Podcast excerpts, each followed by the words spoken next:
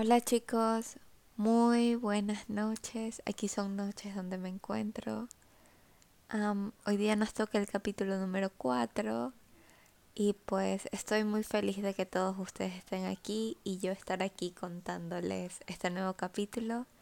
Donde quiera que estés, te envío una linda y abundante luz rosa que te cuide, te nutre y te protege. Gracias por estar aquí y nos vemos en el episodio. Adiós. Capítulo 4. Mi madre me enseña a torear. Atravesamos la noche a través de oscuras carreteras comarcales. El viento azotaba el camaro. La lluvia golpeaba el parabrisas. Yo no sabía cómo mi madre podía ver algo, pero siguió pisando el acelerador. Cada vez que estallaba un relámpago, yo miraba a Grover sentado junto a mí en el asiento trasero y pensaba que o me había vuelto loco o él llevaba puesto unos pantalones de alfombra de pelo largo. Pero no, tenía aquel olor de las excursiones al zoo de mascotas, olía a lanolina, de la lana, el olor de un animal de granja empapado. Así que tú tú y mi madre se conocían? Se me ocurrió decir. Los ojos de Grover miraban una y otra vez al retrovisor, aunque no teníamos coches atrás. No exactamente, contestó. Quiero decir que no nos conocíamos en persona, pero ella sabía que te vigilaba.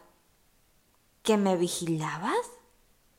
Te seguía la pista, me aseguraba de que estuvieras bien, pero no fingía ser tu amigo añadió rápidamente. Soy tu amigo. Ok, pero ¿qué eres exactamente? Eso no importa ahora. ¿Que no importa? Mi mejor amigo es burro, de cintura para abajo. Grover soltó un cabildo gutural. ¡Cabra! ¿Qué? Que de cintura para abajo soy cabra. Pero si acabas de decir que no importa. ¡Bah!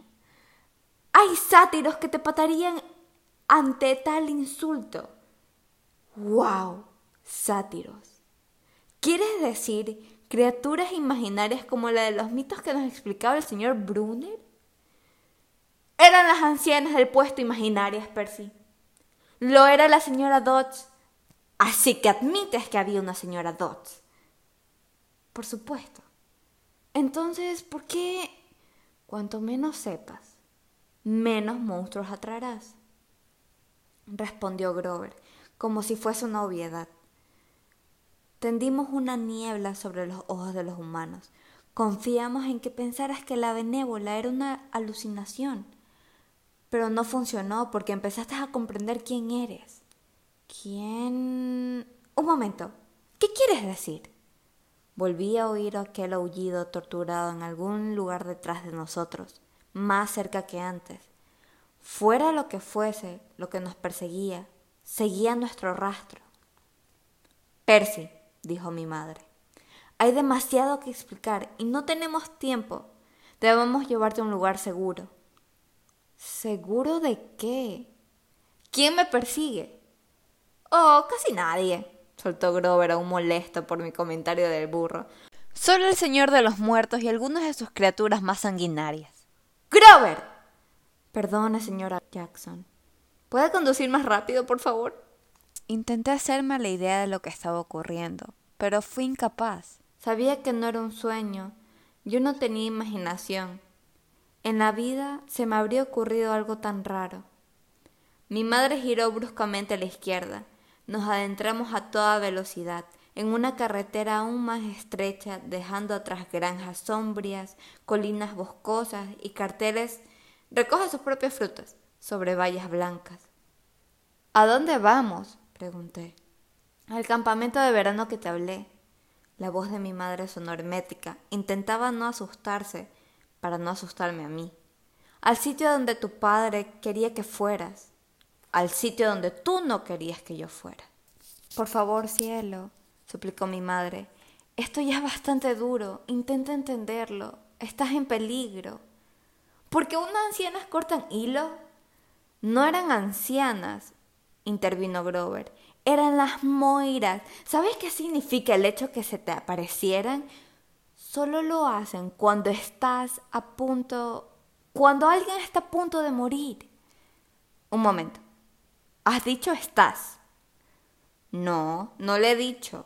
He dicho alguien. Querías decir estás. Te referías a mí. Quería decir estás como cuando se le dice a alguien, no tú. Chicos. Giró bruscamente a la derecha y vio justo a tiempo una figura que logró esquivar, una forma oscura y fugaz que desapareció detrás de nosotros entre la tormenta. ¿Qué era eso? Ya casi llegamos, respondió mi madre, haciendo caso omiso a mi pregunta. Un par de kilómetros más, por favor, por favor, por favor. No sabía dónde nos encontrábamos, pero me descubrí inclinado hacia adelante, esperando llegar ahí cuanto antes. Fuera, nada salvo lluvia y oscuridad. La clase de paisaje desierto caía en la punta de Long Island. Pensé en la señora Dodds metamorfoseándose en aquella cosa de colmillos afilados y alas coricias. Me estremecí. Realmente no era una criatura humana y había querido matarme. Entonces pensé en el señor Brunner y en su bolígrafo espada. Antes de que pudiera preguntarle a Grover sobre aquello, se me erizó el vello en la nuca. Hubo un resplandor, repentina explosión, y el coche estalló. Recuerdo sentirme liviano, como si me aplastaran, frieran y lavaran todo al mismo tiempo. Despegué la frente de la parte trasera del asiento del conductor y exclamé ¡Ay! ¡Percy! gritó mi madre. Intenté sacudirme el aturdimiento. No estaba muerto y el coche no había explotado realmente. Nos habíamos metido en una zanja las portazuelas del lado del conductor estaban atascadas en el barro. El techo se había abierto como una cáscara de huevo y la lluvia nos empapaba. Un rayo era la única explicación. Nos había sacado de la carretera. Junto a mí en el asiento, Grover estaba inmóvil. Grover, Tumbado hacia adelante, un hilillo de sangre le recorría la camisura de los labios. Le sacudí la peluda cadera mientras pensaba No, aunque seas mitad cabra, eres mi mejor amigo y no quiero que te mueras. Comida, gimió, y supe que había esperanza. Percy, dijo mi madre, tenemos que. le falló la voz. Miré hacia atrás. En un destello de un relámpago, a través del parabrisas trasero salpicado de barro, vi una figura que avanzaba pesadamente hacia nosotros en el recodo de la carretera. La visión me puso la piel de gallina. Era la silueta oscura de un tipo enorme, como un jugador de fútbol americano. Parecía sostener una manta sobre la cabeza. Su mitad superior era voluminosa y peluda, con los brazos levantados, Parecía tener cuernos. Tragué saliva. ¿Quién es? Percy, dijo mi madre, mortalmente seria. Sal del coche. E intentó abrir su portazuela, pero estaba atascada en el barro. Lo intenté con la mía, también estaba atascada. Miré desesperadamente el agujero del techo. Habría podido hacer una salida, pero los bordes chisporroteaban y humeaban. Sal por el otro lado, urgió mi madre. Percy, tienes que correr. ¿Ves aquel árbol grande? ¿Qué? Otro resplandor, y por el agujero humeante del techo vi lo que me indicaba un grueso árbol de Navidad del tamaño de la Casa Blanca, en la cumbre de la colina más cercana. Ese es el límite de la propiedad, el campamento del que te hablé, insistió mi madre. Sube esa colina y verás una extensa granja vaya abajo. Corre y no mires atrás. Grita para pedir ayuda. No pares hasta llegar a la puerta. Mamá, tú también vienes. Tenía la cara pálida y los ojos tristes como cuando miraba al océano. Vamos, mamá. grité. Tú vienes conmigo. Ayúdame a llevar a Grover. Comida. gimió Grover otra vez. El hombre con la manta en la cabeza seguía aproximándose, mientras bufeaba y gruñía. Cuando estuvo lo bastante cerca, reparé en, en que no podía estar sosteniendo una manta. Sobre la cabeza. Porque sus manos, unas manos enormes y carnosas, le colgaban los costados. No había ninguna manta, lo que significaba que aquella enorme y voluminosa masa peluda, demasiado grande para ser su cabeza, era su cabeza. Y las puntas que parecían cuernos. No nos quiera a nosotros, dijo mi madre. Te quiere a ti. Además, yo no puedo cruzar el límite de la propiedad. Pero... No tenemos tiempo, Percy. Vete, por favor. Entonces me enfadé. Me enfadé con mi madre, con Grover la cabra y con aquella cosa que se nos echaba encima, lenta e inexorablemente, como un toro. Trepé por encima de Grover y abrí la puerta bajo la lluvia. Nos vamos juntos. Vamos, mamá. Te he dicho que, mamá, no voy a dejarte. Ayúdame con Grover. No esperé su respuesta. Salí a gata fuera y arrastré a Grover. Me resultó demasiado liviano para sus dimensiones, pero no habría llegado muy lejos si mi madre no hubiera ayudado. Nos echamos los brazos de Grover por los hombros y empezamos a subir a tropicones por la colina, a través de la hierba húmeda que nos llegaba hasta la cintura. Al mirar atrás, vi al monstruo claramente por primera vez. Medía unos dos metros. Sus brazos y piernas eran algo similar a la portada de revista Muscle Man. Bíceps y tríceps y un montón de más íceps, todos ellos embutidos en una piel surcada, de venas como si fueran pelotas de béisbol. No llevaba ropa excepto la interior, unos calzoncillos blancos, cosa que habría sido graciosa de no ser por la parte superior del cuerpo que daba tanto miedo. Una gran cantidad de pelo áspero y marrón comenzaba a la altura del ombligo y se espesaba a medida que ascendía hacia los hombros. El cuello era una masa de músculo y pelo que conducía la enorme cabezota, que tenía un hocico tan largo como mi brazo, y narinas altivas de las que colgaba un aro de metal. Brillante, ojos negros y crueles y cuernos, unos enormes cuernos blanquinegros, con puntas tan afiladas como no se consiguen con sacapuntas eléctricos. De repente lo reconocí. Aquel monstruo aparecía en una de las primeras historias que nos había contado el señor Brunner, pero no podía ser real. Parpadeé para quitarme la lluvia de los ojos. Es... El hijo de Pacifae, dijo mi madre. Ojalá hubiera sabido cuánto deseaba matarte. Pero es él mi... No digas su nombre, me advirtió. Los nombres tienen poder. El árbol seguía demasiado lejos, a unos treinta metros colina arriba, por lo menos. Volví a mirar atrás. El hombre toro se inclinó sobre el coche, mirando por las ventanillas. En realidad, más que mirar, olisqueaba, como si siguiera un rastro. Me pregunté si era tonto, pues no estábamos a más de quince metros. ¿Comida? repitió Grover. Shh. Mamá, ¿Qué está haciendo? ¿Es que no nos ve? Ve y oye fatal. Seguía por el olfato, pero pronto advertirá dónde estamos. Como si mamá le hubiera dado la entrada, el hombre toro huyó furioso, agarró el camaro de Gabe por el techo rasgado y el chasis crujió y se resquebrajó. Levantó el coche por encima de su cabeza y lo arrojó a la carretera, donde cayó sobre el sobre el asfalto mojado y patinó despidiendo chispas a lo largo de más de cien metros antes de detenerse. El tanque de gasolina explotó. Ni un rasguño, recordé decir a Gabe. Vaya. Percy, dijo mi madre, cuando te vea embestirá.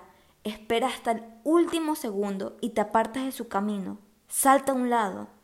No cambia muy bien de dirección una vez que se lanza embestida. ¿Entiendes?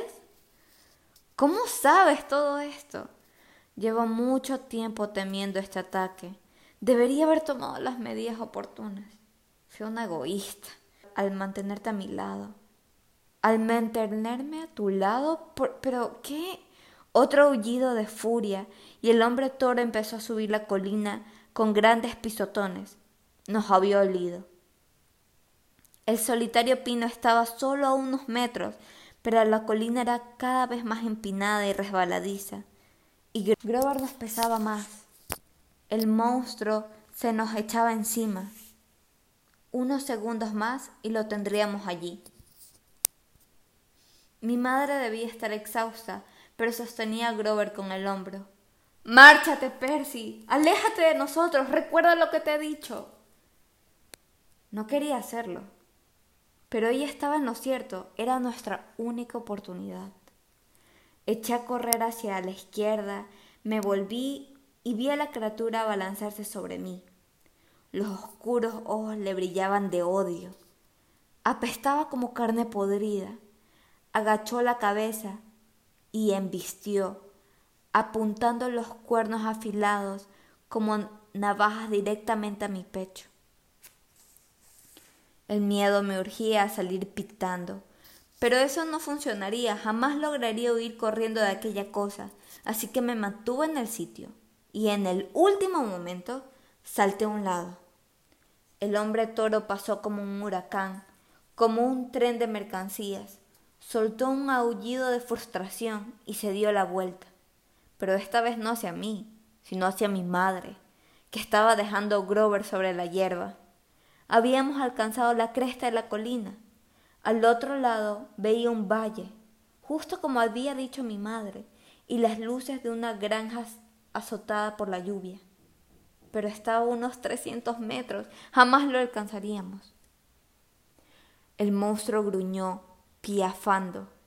Siguió mirando hacia mi madre, que empezaba a retirarse colina abajo, hacia la carretera, tratando de alejar, alejarlo de Grover. ¡Corre, Percy! gritó. Yo no puedo acompañarte, corre. Pero me quedé allí, paralizado por el miedo, mientras la bestia embestía contra ella. Mi madre intentó apartarse, como me había dicho que hiciera, pero esta vez la criatura fue más lista adelantó un horripilante mano y la agarró por el cuello antes de que pudiese huir. Aunque ella se resistió, pataleando y lanzando puñetazos al aire, la levantó del suelo. ¡Mamá! ¡Aguanta! ¡Ya voy! Ella me miró a los ojos y consiguió emitir una última palabra. ¡Huye! Entonces, con un rugido aireado, el monstruo apretó las manos alrededor del cuello de mi madre, y ella se disolvió ante mis ojos, convirtiéndose en luz, una forma resplandeciente y dorada, como una proyección holográfica, un resplandor cegador, y de repente había desaparecido. ¡No! La ira sustituyó al miedo Sentí una fuerza abrasadora que me subía por las extremidades. El mismo subidón de energía que me había embargado cuando la señora Dodge le crecieron las garras. El hombre toro se volvió hacia Grover, que yacía indefenso en la hierba. Se le aproximó, orisqueando a mi mejor amigo como dispuesta a levantarlo y disolverlo también. No iba a permitirlo. Me quité el impermeable rojo. ¡Eh! ¡Tú! ¡Eh! grité mientras sacudía el, impermeable, corriendo hacia el monstruo. ¡Eh, imbécil! ¡Monstrueco! Se volvió hacia mí sacudiendo los puños carñosos. Tenía una idea, una idea estúpida, pero fue la única que se me ocurrió. Me puse delante del grueso pino y sacudí el impermeable rojo ante el hombre toro, listo para saltar de un lado. En el último momento. Pero no sucedió así. El monstruo embistió demasiado rápido, con los brazos extendidos para cortar mis vías de escape. El tiempo se ralentizó, mis piernas se tensaron, Como no podía saltar a un lado, salté hacia arriba y brincando en la cabeza de la criatura como si fuera un trampolín, giré en el aire que aterricé sobre su cuello. ¿Cómo lo hice? No tuve tiempo de analizarlo. Un microsegundo más tarde, la cabeza del monstruo se estampó contra el árbol y el impacto casi me arranca los dientes. El hombre toro se sacudió, intentando derribarme. Yo me aferré a sus cuernos para no acabar en la tierra. Los rayos y truenos aún eran abundantes. La lluvia me nublaba la vista y el olor a carne podrida me quemaba la nariz. El monstruo se revolvía girando como un toro de rodeo. Tendría que haber reculado hacia el árbol y aplastarme contra el tronco, pero al parecer aquella cosa solo tenía una marcha hacia adelante. Grover seguía gimiendo en el suelo. Quise gritarle que se callara, pero de la manera en que me estaba zarandeando de un lado a otro, si hubiese abierto la boca me habría mordido la lengua. ¡Comida! insistió Grover. El hombre toro se encaró hacia él, piafó de nuevo y se preparó para embestir. Pensé en cómo había estrangulado a mi madre, cómo la había hecho desaparecer en un destello de luz, y la rabia me llenó como gasolina de alto octanaje. Le agarré un cuerno e intenté arrancárselo con todas mis fuerzas. El monstruo se tensó, soltó un gruñido de sorpresa y entonces ¡crack! aulló y me lanzó por los aires. Aterricé de bruces en la hierba, golpeándome la cabeza contra una piedra. Me incorporé aturdido y con la visión borrosa pero tenía un trozo de cuerno astillado en la mano, una arma del tamaño de un cuchillo. El monstruo invistió una vez más. Sin pensarlo, me hizo un lado. Me puse de rodillas y cuando pasó junto a mí, como una exhalación, le clavé el asta partida en un costado hacia arriba, justo en la peluda caja torácica. El hombre toro rugió de agonía, se sacudió y agarró el pecho y por fin empezó a desintegrarse, no como mi madre en un destello de luz dorada, sino como arena que se desmoronaba. El viento se lo llevó a puñados, del mismo modo que a la señora Dodds. La criatura había desaparecido. La lluvia cesó. La tormenta aún tronaba, pero ya se escuchaba desde lejos apestaba ganado y me temblaban las rodillas. Sentí la cabeza como si me lo hubieran partido en dos. Estaba débil, asustado y temblaba de pena. Acababa de ver a mi madre desvanecerse. Quería tumbarme en el suelo y llorar, pero Grover necesitaba ayuda, así que me las apañé para tirar de él y adentrarme a trompices en el valle hacia las luces de la granja. Lloraba. Llamaba a mi madre, pero seguía arrastrando a Grover. No pensaba dejarlo en la estacada. Lo último que recuerdo es que me derrumbé en un porche de madera, mirando a un ventilador de techo que giraba sobre mi cabeza. Polillas revoloteando alrededor de una luz amarilla y los rostros severos de un hombre barbudo, de expresión familiar, y una chica guapa con una melena rubia ondulada de princesa. Ambos me miraban y la chica dijo, Es él. Tiene que serlo. Silencio, Annabeth, repuso el hombre. El chico está consciente. Llévalo adentro. Muy bien, chicos. Llegamos a la aventura final de nuestro capítulo. Nos vemos en el siguiente. Y por favor te pido que compartas este tipo de contenido con más personas que les guste este tipo de narrativas o este tipo de universos. Gracias por haber estado del otro lado y nos vemos en la siguiente.